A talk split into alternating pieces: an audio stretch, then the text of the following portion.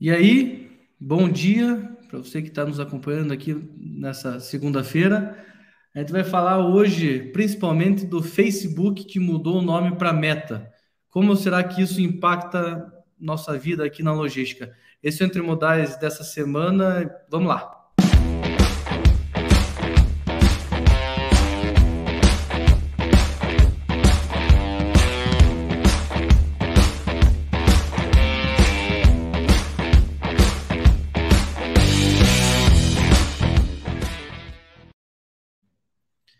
E aí, gente, hoje as apresentações serão breves. O Maurício se já conhece, o Leonardo se já conhece também. O Ale é novo aqui, é uma cara nova. O Ale trabalha como head de software ali do TOS, do nosso software de gestão de terminais, e está participando pela primeira vez conosco aqui. Vamos lá, gente.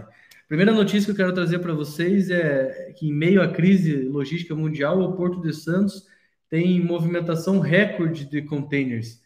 E com a paralisação dos portos da América do Norte, Europa e Ásia por conta dos protocolos da em relação ao Covid-19, a circulação internacional de navios ficou comprometida e, consequentemente, a disponibilização dos contêineres. A gente já falou sobre isso diversas vezes aqui no Entre Modais.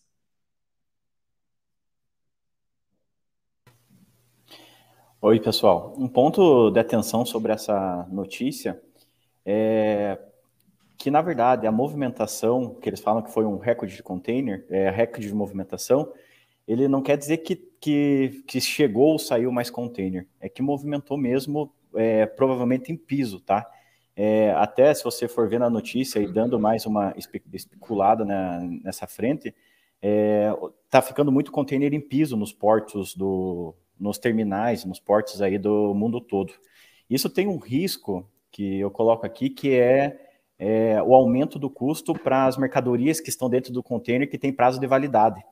Porque antes o que você é, conseguia fazer esse transporte, já chegar no porto e colocar dentro do navio, eles estão tendo que ficar empilhados até que chegue o navio, porque está demorando mais para tracação.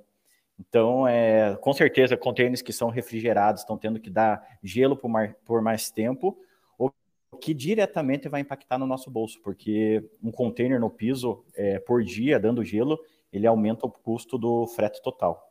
Então, a gente vai sentir esse aumento da movimentação de container em piso nos portos aí do mundo todo.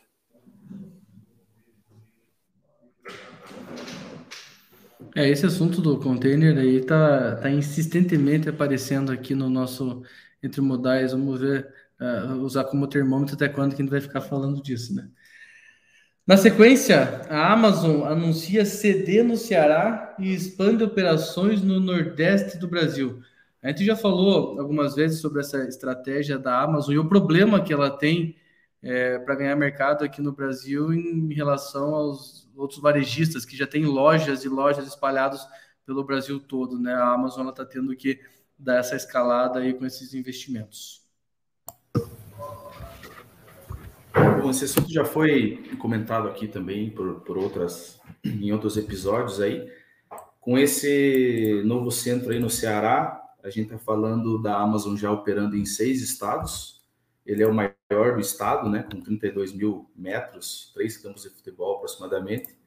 E a, um, dos, do, um dos objetivos é fortalecer, além de gerar empregos diretos, indiretos e, e ser mais um ponto importante para conectar o Nordeste, a gente está falando de um reforço importante para a própria Black Friday, né, que está se aproximando aí. E a Amazon foi e continua sendo a minha principal aposta aí para é, aquisição dos correios. Que a gente, aliás, a gente parou de falar, estamos falando bastante de container e paramos de falar de correios, é sinal que o assunto deu esfriado aí, né? E quanto mais a gente demorar, mais desvaloriza o correio, né? Ou seja, o Leopoldo frisou bem ali, os concorrentes da Amazon no Brasil aí, todos têm rede de lojas próprias e o correio seria uma ótima cartada aí para a Amazon é, empatar esse jogo ou até virar esse jogo aí de, de capilaridade na distribuição e com o tempo as coisas vão se resolvendo sozinhas sem o correio. É, falando é, na questão logística, até, até saindo um pouco da Amazon, é, é uma, uma, boa notícia a gente ter mais um CD e mais uma, um armazém lá no Nordeste. Tá? Falando no processo logístico, é, é o frete até para subir para o Nordeste é muito bom, porém, para voltar aqui para o Sul, Sudeste, geralmente o pessoal tem dificuldade em encontrar mercadoria. Então, abrindo mais uma possibilidade para os transportadores, quando eles subirem, já garantirem o frete e retorno. Que hoje em dia, lá no Nordeste, claro, já aumentou muito, mas é, ele conseguir garantir o frete retorno, garante que ele não volte batendo lata. O frete retorno, que muitas vezes já foi falado que essa expressão é pejorativa, né? Porque sempre quando é frete retorno tentam colocar o valor lá embaixo, porque, enfim, então é um frete, um frete complementar ao frete de subida, né? Que a gente tem em relação a, ao Nordeste. É, próxima notícia aqui, a New Nexco, Mercosul Line lança serviço de cabotagem com escala em Manaus. Serviço que será operado integralmente pela Mercosul Line terá frequência quinzenal, 28 dias de rotação e ligará Manaus às regiões sudeste e norte do Brasil. Manaus, até é, para todos ficarem cientes, eles têm um, um, incentivo fiscal lá, que é um incentivo fiscal para duas rodas.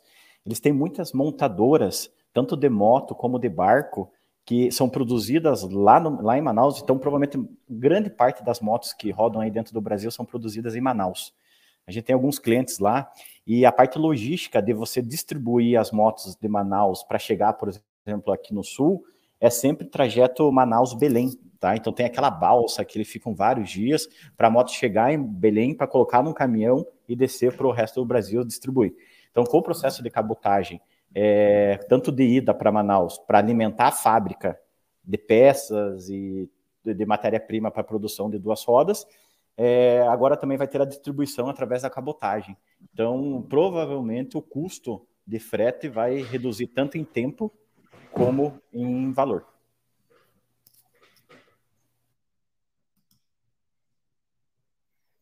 Mais algum comentário aí, gente, sobre a cabotagem?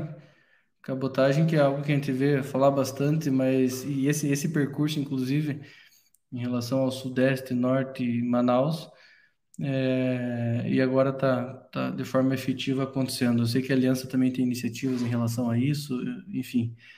É, e Manaus, né? A gente tinha que separar um dia para falar de Manaus. Qual foi a ideia de colocar Manaus lá onde é a dificuldade que isso, a dificuldade e as oportunidades que isso gera do ponto de vista da logística, né?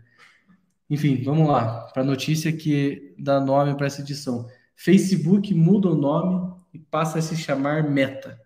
A verdade é que a rede social que a gente entra lá, o Facebook, na verdade que entrava, né? Porque o Facebook vem caindo bastante é, aí na, na, na, frequência de uso, ela vai continuar com o mesmo nome. Agora, a empresa mãe ali, que é dona do Facebook, Instagram e WhatsApp, que mudou o nome para Meta, já fazendo referência o metaverso, que é um conceito que vem sendo explorado aí, bastante falado pelo Mark Zuckerberg, que é o, é o dono da parada toda aí.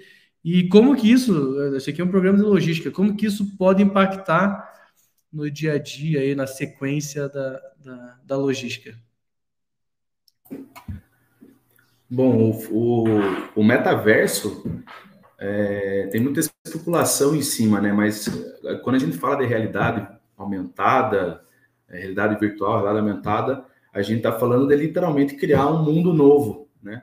Onde as mídias sociais elas vão deixar de ser uma ferramenta e passar, e passar a ser um, literalmente um mundo novo, como se a gente se encontrasse numa sala, ao invés de fazer uma transmissão ao vivo, como a gente está fazendo agora, a gente vai se encontrar numa sala, vamos fazer um show, vamos fazer um bate-papo, uma, uma mesa redonda com todas as pessoas que estão nos assistindo, participando dessa mesa redonda, né? Então, é, um, é uma, uma tecnologia que vem avançando muito. O Facebook não é a, a única empresa que está investindo nisso. A Epic Games, por exemplo, já, já fez show ao vivo com, com, com um rapper americano, com mais, com mais de 12 mil, 12 milhões de pessoas é, ao vivo nesse, nesse show. E vai mudar, vai mudar muito a, a forma da intera, de interação dessas pessoas, inclusive a forma de comercialização de produtos e serviços, né? E aí entra é, dinheiro, entra blockchain, entra muita coisa nesse novo mundo aí. É, o Alexandre pegou no, no cerne da questão aí. O Facebook já tem o projeto deles da, da moeda própria do Facebook, da criptomoeda própria do Facebook. E esse mundo paralelo, esse metaverso aí, é, muda muita coisa, porque hoje as pessoas já têm duas vidas, vamos falar assim, aquela vida real que a gente vive e aquela vida que fica exposta nas redes sociais. O metaverso vem para potencializar muito mais isso ainda, uma vez que é tudo 3D, como o Alexandre falou. É, essa ideia foi muito fortalecida pela pandemia também, porque com a questão de home office, as pessoas tiveram que se afastar. Então, por que, que a gente não pode, no metaverso, se controla para trabalhar, então? Então, isso, com certeza, é algo que vai ser viabilizado. Eu tenho bastante preocupação com isso, eu acho que isso pode. Tudo tem os dois lados, pode fazer bem, mas pode fazer muito mal e também para as pessoas. As pessoas podem passar a vegetar e, e ficar vivendo só no metaverso, nesse mundo paralelo. E onde que isso impacta na logística? Bom, no marketing é óbvio, ou seja, se todo mundo vai estar lá, tem que ter propaganda lá, tem que ter marketing lá, tem que divulgar lá. Então, não vou divulgar mais na Rede Globo, vou divulgar lá no metaverso. E entregar entregar, com certeza a gente vai ter que entregar coisas lá no metaverso também. Então, assim que todo mundo esteja lá, provavelmente quando eu comprar uma camiseta, eu vou receber essa camiseta primeiro no metaverso e depois essa camiseta vem para vem eh, lá no, no, mundo físico, né? Chega na minha casa essa camiseta, porque primeiro, se eu tenho uma festa para ir hoje à noite, eu já vou de camiseta no metaverso. E quarta-feira está aí a camiseta para usar ela em outros lugares se eu quiser também. Então, daqui a pouco o nosso cálculo de rota de entrega aí vai incluir o metaverso no meio ou alguns outros alguns outros mundos de realidade virtual aí que estão sendo criados, como a Alexandre falou. Então, acho que impacta bastante a logística, a gente tem que ficar acompanhando isso sim. Eu queria ligar até um ponto que o Maurício comentou sobre essa questão, dando o exemplo da, da, da roupa, né? Que você vai conseguir provar, talvez, antes, o Leopoldo até escreve isso no editorial. É, só que falando bem né, na, na, na, linguagem de logística, eu acho que tem um potencial para resolver a questão de logística reversa.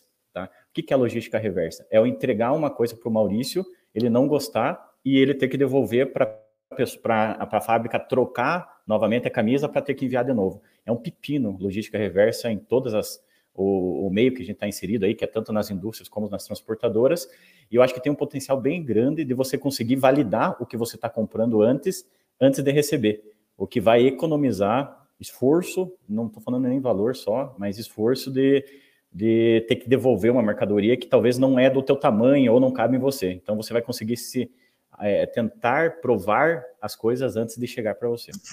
É, e tem, tem um detalhe que é, é, aí é meio loucura já, mas que o Maurício falou, existe o conceito é, expandido disso é que as pessoas vão ficar cada vez mais isoladas, retraídas e vão viver lá no metaverso que é muito mais tranquilo, ela pode ser quem ela quiser lá e não na, na vida. Alguém ali nos comentários falou, acho que foi o Rui, Falou, ah, não, isso daí não lembra Second Life, que foi uma iniciativa que teve lá no passado. Eu, eu entendo que sim, mas agora é, no momento certo, né? Talvez no, no quando, quando, tem mais tecnologia para isso.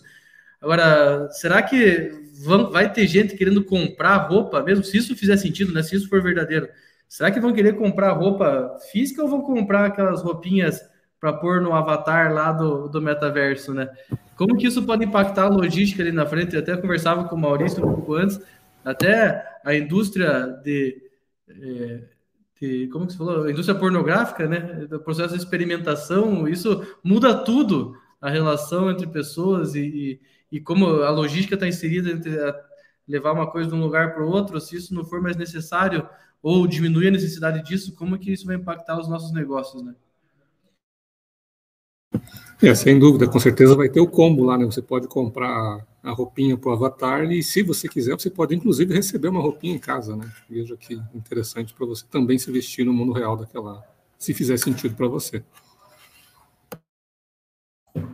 Algo que, que tem total relação com isso também só reforça a necessidade de estruturação de conectividade, né? Aí a gente está falando de 5G, que é uma coisa importante também e um outro comentário que eu ia fazer é que você vê como essas empresas, essas gigantes da tecnologia, por mais que o Facebook começou lá como uma, como uma mídia social, a força que, que, que eles ganham, a força com que isso representa.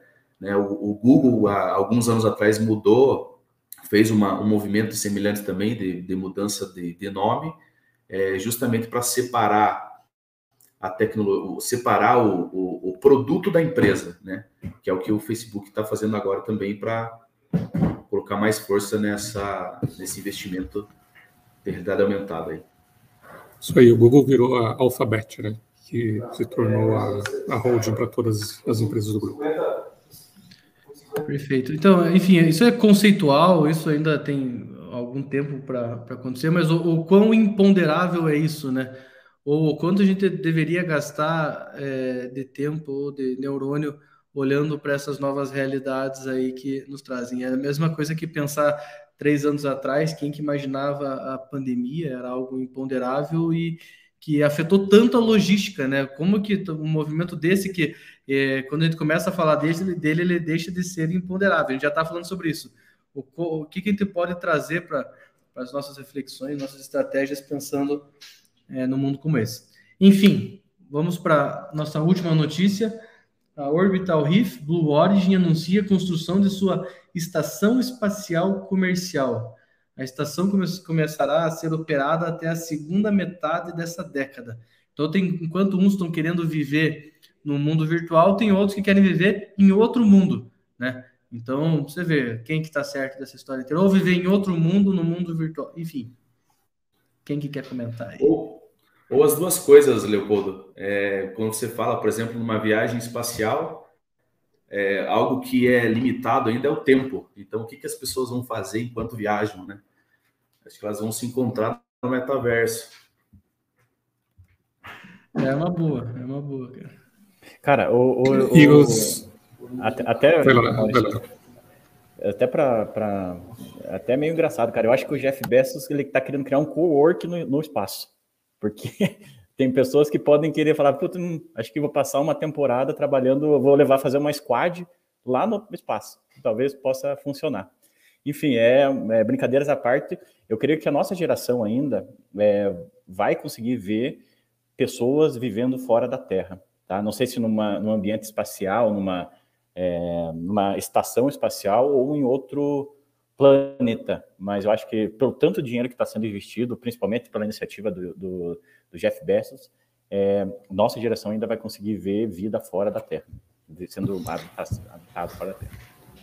E olha a diretora de logística né? Que ele vai precisar levar peças gigantescas aí para o espaço para montar essa estação.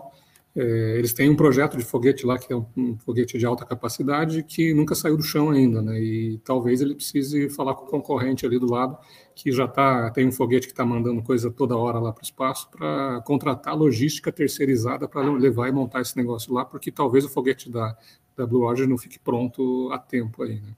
Não vou nem falar o nome do concorrente para não. Eles não patrocinam no Centro Modais o dia. Boa.